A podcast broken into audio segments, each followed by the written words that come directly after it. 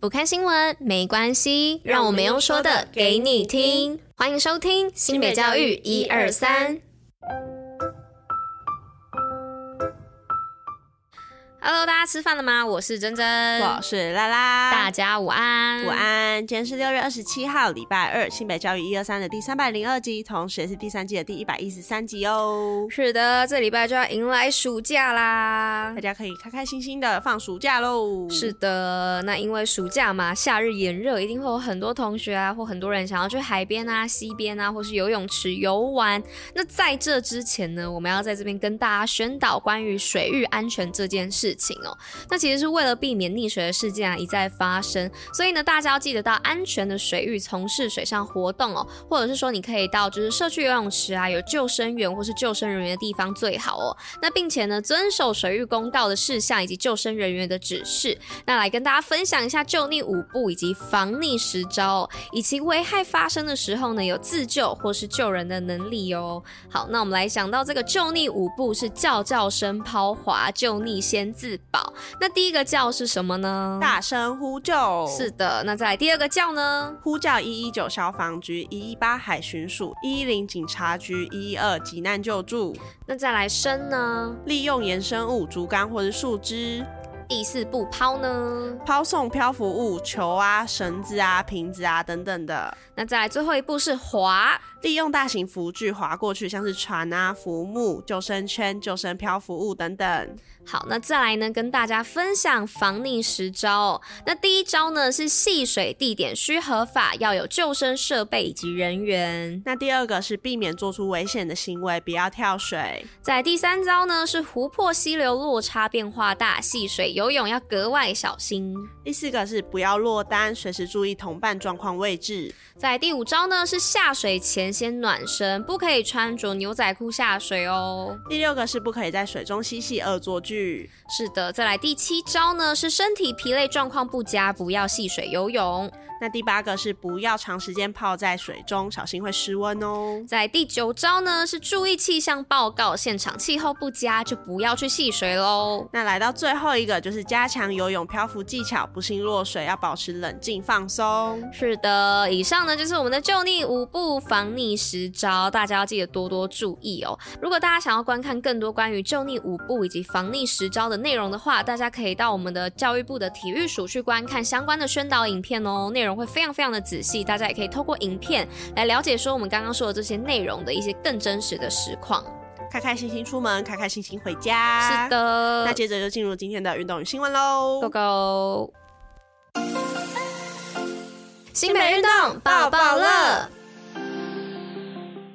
今天运动包包乐要来报什么呢？是新北单车快乐游达人带你走访自行车道。那今年呢，首度开放身障朋友专属场，目前呢前两场已经额满了，快把握最后的场次，是八月六号礼拜天的早上九点到下午五点，在树荫大汉溪左岸自行车道。那路线的里程呢约十五公里，活动人数十五人，名额倒数中哦。那没有骑乘过的朋友们呢，就趁这一次让达人带你来体验。那运动休闲大自然遨游想。细报名资讯呢，可以上新北运动据点的脸书粉丝专业的贴文查询哦。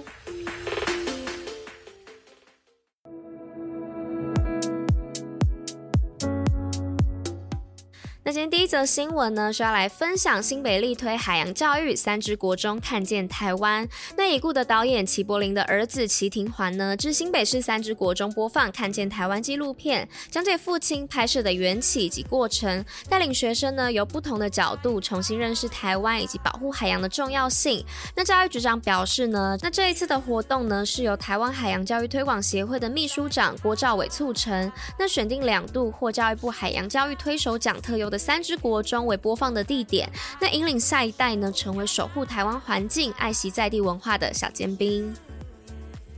好的，那今天的第二则新闻是新北市议长杯龙舟锦标赛热血争两百五十万奖金。新北市议长杯第十三届龙舟锦标赛二十二日在新北市维风运河登场，展开为期两天的赛事，共两千名参赛选手力拼冠军宝座，争夺两百五十万奖金。开幕典礼由新北市长侯友谊、新北议长蒋根煌一同为表演赛队伍鸣枪。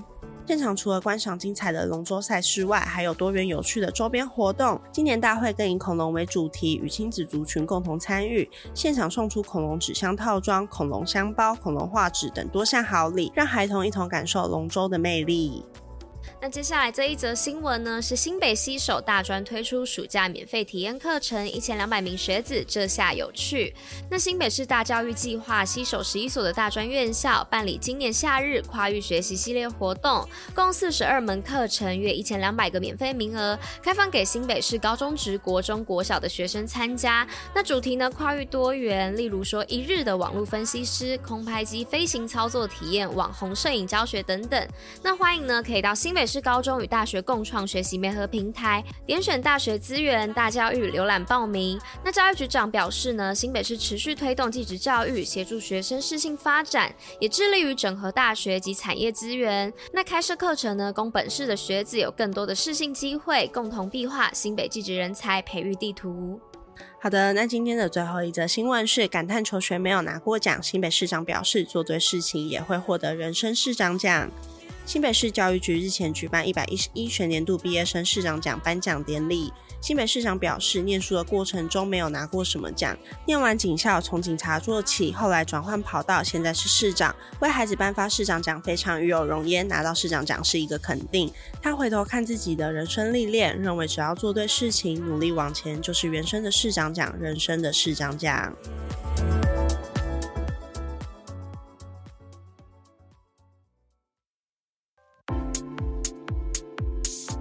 新北教育小教室，知识补铁站。好的，那今天的知识补铁站要来跟大家分享，为什么飞机的颜色大多都是白色呢？那飞机呢被涂成白色的主要原因，其实是为了反射太阳光哦。那这样呢，可以最大限度的减少加热和太阳辐射造成的潜在伤害。例如呢，在阳光明媚的日子，穿着深色的衣服，比起穿着白色的衣服还热。而且呢，机舱的温度较低啊，也意味着航空公司的冷却成本更低。那再来呢，就是防止遭鸟类撞击。有鸟类呢，在空中飞行时比较容易注意得到白色的飞机。那是根据二零一一年人类与野生动物研究显示哦，鸟类在空中飞行的时候啊，比较容易注意得到白色的飞机。那国家野生动物研究中心也发现呢，和蓝色系的飞机相比啊，白色飞机遭鸟类撞击的次数更少，而且白色飞机啊，比较容易看得出受保啊、机油外漏等等的危险信号哦。好的，那以上呢就是今天的知识补铁站。那今天的新北教育一二三第三百零二集就到这里啦，我们明天见，拜拜，大家拜拜。